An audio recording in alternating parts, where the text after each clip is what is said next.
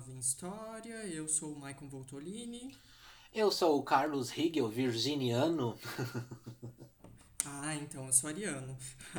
e no episódio de hoje a gente vai tratar de um conto do Morangos Mofados, de 1982, do Caio Fernando Abreu, que chama O Dia que Júpiter Encontrou Saturno, com o subtítulo Nova História Colorida e um convite para ouvir Gente do Caetano Veloso. Yes, é isso mesmo. Ah, esse conto me deixou tão feliz, preciso te dizer isso para começar. E por que tu ficou feliz? Porque ele, a, a, gente veio do nosso último, do, do, do aqueles dois, né? Que tem aquela coisa de uma abertura, de uma possibilidade da arte. E esse conto, a primeira vez que eu li ele, ele me deixou melancólico. Me deixou uhum. meio down em mim aí, citando Cazuza. E esse conto me deixou feliz agora por dois motivos. Ele é muito Caio, tem todas aquelas coisas que Caio gosta, referência, astrologia, aquela coisa urbana. E quando eu fui reler ele agora, pra gente conversar sobre ele, ele tem um, um, um, um romantismo, mas não aquele romantismo de, de amores para sempre, de, de forever and ever, símbolo do infinito aquele romantismo que eu sinto falta, do dia a dia, do olhar, do flerte. Adoro essa palavrinha, entreguei minha idade. Da cantada, uhum. da paquera. Então ele me deixou assim com uma. Apesar de uma certa melancolia, ele me deixou assim feliz. Eu, eu pensei muito como um encontro à primeira vista. Sabe? Um encontro, assim, eu, eu também tive muito essa sensação do flerte. É um conto muito muito gostoso, né? Porque um tá cantando o outro o tempo inteiro, inclusive tem vários silêncios compartilhados aqui no decorrer do texto. E eu quero te dizer, Carlos, que eu fiquei apaixonado porque eu descobri que o Caio Fernando Abreu ele usa em cada conto, pelo menos nesse livro, um truque narrativo diferente. Show! Né? Nessa, hum. é, nessa experiência de leitura, eu me peguei muito. Eu, eu gosto muito que termina do jeito que começa. Uhum. Né? E nos diálogos eu fiquei me perguntando assim, ó, quem que tá falando aqui? Porque não tem o ele disse, ela disse, entendeu? O diálogo ele é contínuo. E eu percebi que é um truque narrativo dele como acontece no aqueles dois que também tem uma pegada assim um estilo diferente sabe? Parece que ele brincou aqui nesse livro com cada conto um estilo de narrar diferente um estilo de história diferente. Eu achei muito curioso essa essa pegada dele. E, e tu me falando isso me faz pensar que é, é, é, as diversas formas que a gente se comunica né? Às vezes é um diálogo uhum. mais mais rápido às vezes é uma conversa às vezes são olhares isso que você falou é muito legal, porque para os nossos três ouvintes, é um conto que começa e termina de forma narrativa e o meio é todo preenchido por diálogos. E como o Michael uhum. falou, tem essa troca, você não sabe, você é, é, vai acompanhando como se você tivesse. Eu me sentia muito numa partida de tênis que você vai olhando para onde vai a bola, ficava pensando assim, sabe? Uhum. Ah, agora vai falar, vai falar. Sim. E é muito gostoso porque para mim, pelo menos, me soa muito mais próxima essa estrutura. Assim, eu, eu, eu tenho um início, eu tenho uma narração, uma descrição das pessoas, aí eu tenho um envolvimento. Ah, já perceberam que eu me apaixonei nessa releitura, né? Esse conto entrou na, na minha alma, assim. E aí termina. Deixa eu contextualizar rapidinho. Por favor. É, a gente tem aqui nesse conto dois personagens, ambos sem nome um narrador em terceira pessoa, é uma suposta festa, é um cara e uma mina, começa pela percepção da mina desse encontro, né, que é uma pessoa que sem querer querendo encontra um fulano de tal vestindo calças brancas.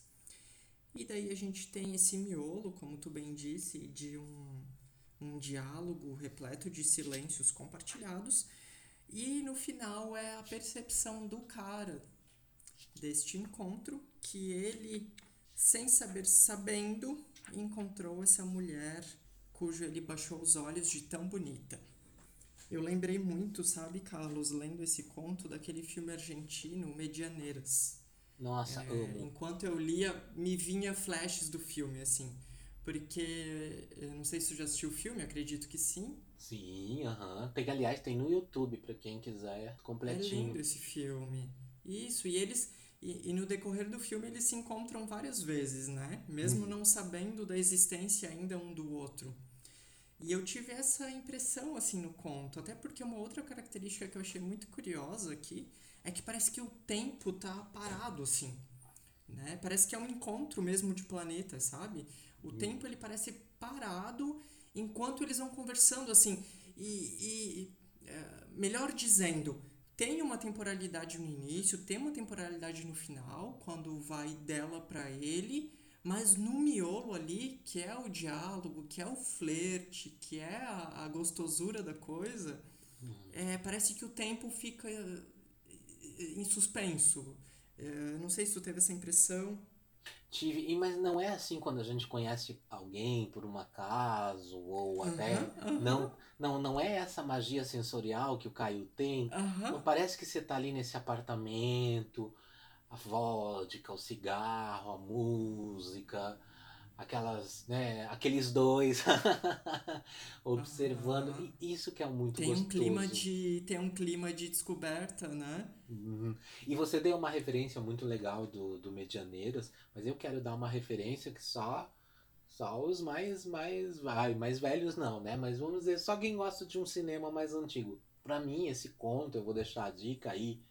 Eu não vou revelar, eu só vou deixar a dica. Pra quem já assistiu o filme Casa Blanca, que é um dos meus filmes preferidos de todos os tempos, tem uma frase desse filme. E quem tá escutando e já viu o filme, tenho certeza que você vai escutar isso botando a mão no coração agora. Tem uma frase no filme que é assim: Nós sempre teremos Paris. Pra mim, esse conto é o Paris que eles sempre terão, assim, sabe? É aquele momento que fica gravado, que a gente não sabe se vai se repetir, que também no momento não tem muita importância, mas é, é o encontro, é a arte do encontro. Eu acho que não existe nada mais belo na vida do que um, não generalizando, óbvio, mas um primeiro encontro, um primeiro olhar, uma expectativa. É tão gostoso isso. Uhum. Sim, aquele clima de descoberta, de querer saber um pouquinho mais um do outro, né? Uhum. Aquela. ah, muito bom, borboleta no estômago, aquela sensação boa, assim. No entanto, é uma nova história colorida, né? Exatamente. E, e é muito legal também, é, quando você estava contextualizando, o conto ele, ele tem duas referências históricas ali. ah, num determinado momento é, é falado um trecho de um poema, de um. Até nos- no, no diálogo é, ele coloca assim um poema de um menino que vai morrer, né, que era de um amigo do Uhum. Caio que, que já havia morrido. Mas eu acho que a, a, a mais conhecida, a notória, em algumas partes do conto, eles falam sobre morrer em dezembro, com cinco tiros nas costas, né? E aí é uma referência que o Uhum. Caio faz pro John Lennon, que morreu num dezembro, né? Uhum. No final de 80, se eu não me engano, ou 81, agora eu não lembro com exatidão. Então, essa metáfora volta várias vezes aí. E eu acho que é legal a gente abrir aqui é, desses eventos históricos, como marcam uma geração, como representam talvez é, é, é, o fim de um sonho para uma geração. Pô, o John Lennon tinha toda aquela coisa dos Beatles, de ser um cara da, da paz, ser brutalmente assassinado. Então, então foi um impacto por ele ser uma celebridade, por ele ser um cara famoso, que, que, que perdurou nessa geração. E eu gosto de ler uma. Quando eu leio uma coisa e eu encontro elementos históricos, não necessariamente de uma forma didática, mas que te ajudem a situar no contexto. Porque aí eu Uhum. acho que tem todo um sabor diferente esse encontro, essas referências. O, porque daí a gente começa a, a brincar de entrar no que aqueles personagens estavam pensando, né? Confesso pra ti que eu me identifiquei muito com a personagem feminina do conto. Tem um trecho ali no, no início, bem no primeiro parágrafo, que ela, né, o narrador fala assim: só porque era sábado e não ficaria desta vez, não, parada entre o som, a televisão e o livro, atenta ao telefone silencioso. Sorriu olhando em Uhum. volta. Muito bem, parabéns, aqui estamos. Aquela sensação de, ai, fiz uma coisa diferente, saí do meu casulo. é, é, tô aqui, me identifiquei muito com essa sensação, sabe? E eu achei legal, é, porque ela tá no sábado aí com a TV, com o livro, né? No caso não está, mas poderia estar. E ele poderia estar com as malas, com, é, com o telefone tocando o tempo inteiro. Né? Eu gostei dessa brincadeira do que o Caio fez, assim, sabe? Me remeteu muito a um encontro perfeito de opostos, sabe? De um que não, não, não sabe nada, como o Caio bem disse, e outro que não sente nada. Né? Eu, sabe, é o, é o encontro ideal. né? É uma história. É uma história de amor ideal. Só que daí ao mesmo tempo eu me peguei também, assim, se invertendo um pouco o pensamento, se se trata mesmo de um encontro ou de uma despedida. Porque eu acho que mescla essas duas coisas, entende? Porque ao mesmo tempo que parece um retrato fiel aqui do modernidade líquida do Bauman, sabe? Ao uhum. mesmo tempo que tem um encontro, parece que ele já tá fadado a uma despedida. Parece que é um encontro perfeito da modernidade, entende? Assim, in, inclusive em alguns momentos, eu acredito que tu também teve essa sensação, em alguns momentos, nos diálogos, parecia uma conversa de aplicativo de paquera. eu não tinha parado para pensar, mas alguns diálogos estão bem, bem nessa linha, né? Mas é que Sim, pra... e, Pode falar. E até, esse, e até esses silêncios que o Caio faz questão de colocar, assim, parece que ele estava prevendo aí um jeito de se relacionar, sabe? Ele estava também descrevendo isso. Porque esses silêncios parecem aqueles hiatos que tem quando a gente usa app de paquera. Eu faz tempo, mas já usei, né? Eu sei como é que funciona. Uhum. Né? Que tem esse vai e volta, vai e volta, sabe? Como se fosse uma obrigação, né? Ai, agora eu perguntei, você respondeu, você pergunta. Tipo, não é uma conversa que nem nós, que no, no momento eu me alongo, às vezes você se alonga, a gente se interrompe. É uma coisa muito uhum. papum, né? Isso, que começa e termina na mesma noite. Uhum. Sabe? Nossa, agora eu vou, vou soar muito romântico, mas fazer o quê? Tem leituras que deixam a gente assim, né? Lembrando, meninos, estou solteiro. Fazer o meu jabá, né, sócio? Eu acho que tem. Podcast também é pra isso, né? Vai que vira um Snatch Love. Eu acho, eu pelo menos tenho muito essa sensação. Até queria saber a opinião das pessoas, mas tiveram pessoas na minha vida, momentos que eu sabia que só ia ser uma noite, que eu sabia que só ia ser uma vez. Não me pergunte como, mas eu não sei. Parece que tem coisas que a gente sabe que são ali para aquele momento e, e, e quando dá essa sensação que não é racional, ela é emocional, ela é física, parece que as coisas se desenrolam de uma certa forma assim. Porque são coisas que ficam na lembrança. Gente, eu tô muito romântico, né? Cancelado por romantismo depois desse podcast. Mas tô falando agora, realmente, essa linha deles de, de, de. E me irrita muito, não só em app, na, na vida, no dia a dia, me irrita muito essa coisa de assim, pergunta. Porque parece que você tem que obedecer uma regra para ter diálogo com as pessoas, né? Não posso interromper, não posso mudar o assunto, não posso. É, é... Mas nesse conto tem uns charminhos, tem umas questões, eles brincam com astrologia, tem umas cantadinhas baratas e eu amo cantada barata, tem noção. Uhum. me entregando aqui hoje, você tá vendo, né?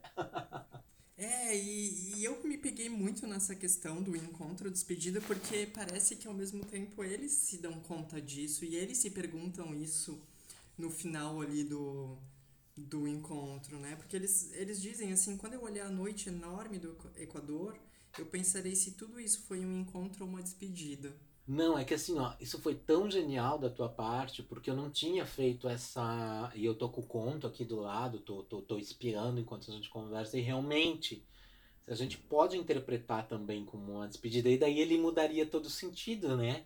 Ele, ele talvez perderia esse romantismo e seria mais triste, porque duas pessoas com uma conversa tão bacana, sabendo que aquilo não vai se repetir, o motivo a gente não sabe conscientemente Uhum. E aí, como é genial, como um, um, uma, um escrito, um conto, ele pode representar duas coisas tão diferentes numa mesma estrutura. Eu achei tão genial essa tua colocação.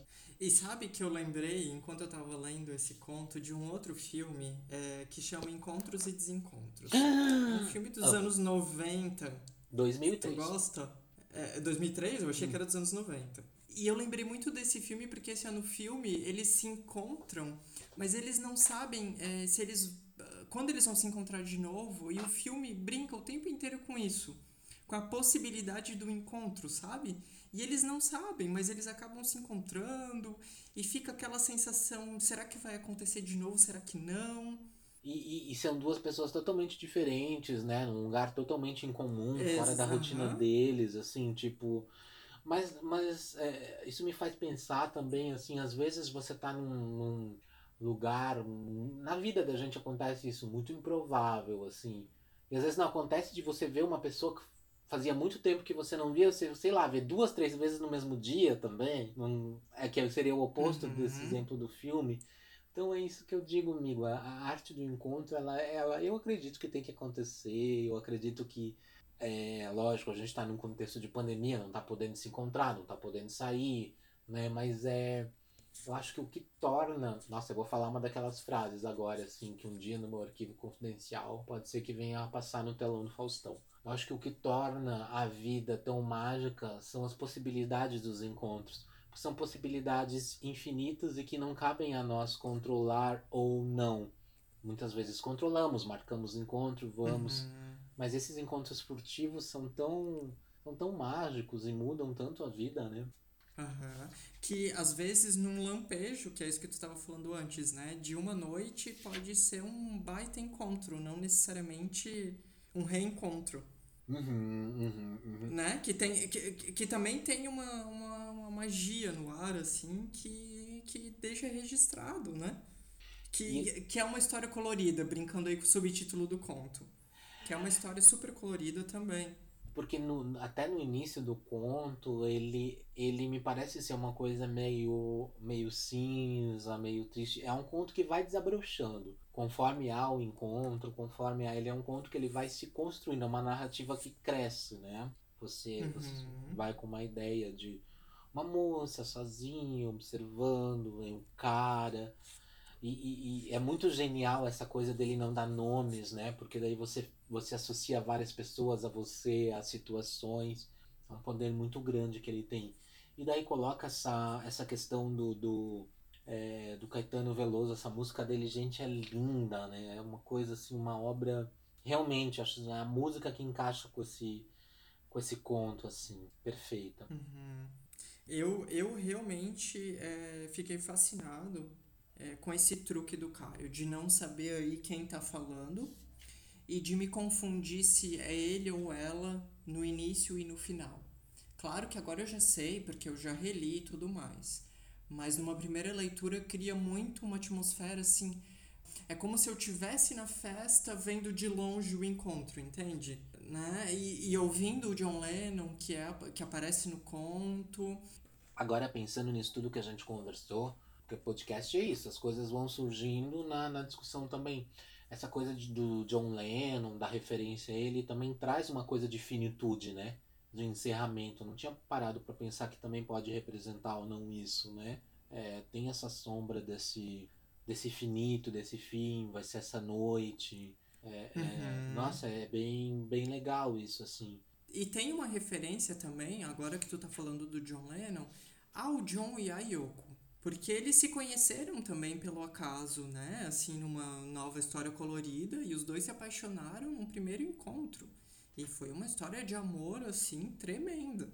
Que mudou o mundo tem literalmente, um... né? Isso, e, e tem um, um quê aqui de. Porque o, o John e a Yoko também confundia, né? De quem que era a voz. Uh, a voz que eu me refiro, assim, não a, a, a a voz perante o mundo, sabe? Porque a mensagem que eles, que eles passavam através das composições e tudo mais era muito uh, dos dois. Era John e Yoko, sabe? No entanto, era John e Yoko, é, Yoko Ono Band, né? Era dos dois, sabe? Era uma voz única, né? Depois que ele sai dos Beatles. Olha, eu não, não, não sabia dessa parte da história, que legal. Sim, sim, sim. Foi um. Eles se encontraram numa galeria de arte. Se eu bem lembro, em Nova York, e os dois. É, no entanto, o John tinha uma outra esposa. E eles se apaixonaram perdidamente no, no instante que eles se viram. Assim, foi avassalador que é mais ou menos assim o que conta a biografia, né? Que é mais ou menos o que acontece aqui com esse Júpiter e com esse Saturno, sabe? Esse encontro aqui, uhum. né? Eles se olham, é, porque o, o Caio brinca com isso, né? Eles se olham de longe, eles vão se aproximando e eles terminam aí num beijo, né? Então, assim, claro, a gente não sabe se beijou ou não, mas rola uma cantada ali de beijo. É, meio visceral, e foi o que aconteceu com John e Kayoko. Pelo menos é o que contam. Poxa, que legal, eu não, não, não, não sabia muito dessa, desse, desse início deles, assim. Que bacana você partilhar isso. Bem bacana e, e, e dar um gosto pro conto, né?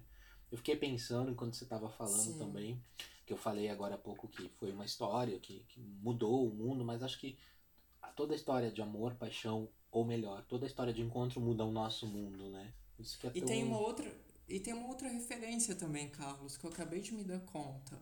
O nome do livro é Morangos Mofados, né? E o Caio brinca com Strawberry Fields Forever, que é uma música do Beatles, né? Olha só. uhum. então, então essa referência, pelo visto, tá de pé a ponta aqui na criação do Caio. Nossa, eu fiquei muito bom isso. Não, não tinha pensado nisso, é verdade. Mas eu, mas eu acabei de me dar conta disso agora também. Né? Porque, se eu não me engano, aparece o, o os campos de morango aí no, no último conto, né? Isso. É isso mesmo. Uhum, no Morangos uhum, Mofados. Uhum. Sim, sim, sim. Parece que o Caio tava muito nessa onda da morte do John e do legado aí que ficou, né? Eu acredito que, que essa geração ali no uh, essa produção cultural do início dos anos 80 teve, teve muito desse impacto, né? De uhum. coisas que a gente vê e lê desse período, mas realmente eu não tinha parado para pensar nisso, faz todo sentido. Até porque esse conto que a gente está discutindo é o penúltimo do livro, né? Depois vem aqueles dois e depois uhum. encerra com o Morangos Mofados mesmo. Bem uhum. legal isso, bem legal mesmo. Nossa, show de bola. E, abre uma outra perspectiva, né? Não, tu teve essa sensação também? Tipo Sim. assim, o que a gente conversou agora, recente, parece que abre uma outra perspectiva para pra, de leitura do conto, assim, né? Agora vale uma, uma terceira leitura, uma quarta leitura, assim, com essa referência do Beatles e do John Lennon, tipo, ah, olha só, né, Caio? O presente que tu nos deu. a gente vai estar tá velhinho relendo esse conto dizendo, nossa, mas olha isso aqui. Acho que também porque as relações humanas estão também se modificando, né? Por exemplo, na pandemia agora elas têm sido mais virtuais. Ele sempre vai ressignificar muita coisa, né? Sem perder esse charme tão tão intrínseco que a, a obra do Caio que, que esse conto tem. E eu quero, eu quero trazer também uma outra curiosidade que eu lembrei agora. Esse livro ele foi escrito em Garopaba, Santa Catarina, né? Que é de onde a gente fala. Não, não Garopaba, mas de Santa Catarina.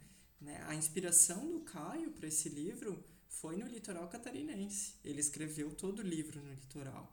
Gente, mas o meu sócio hoje, ele fez a lição de casa que eu tô. Olha, gente, assim sim, é a caixinha de surpresa esse menino. Mas eu já ah. te falei isso, né? Eu te agradeço por me apresentar os contos dele, porque eu gosto muito da história dele.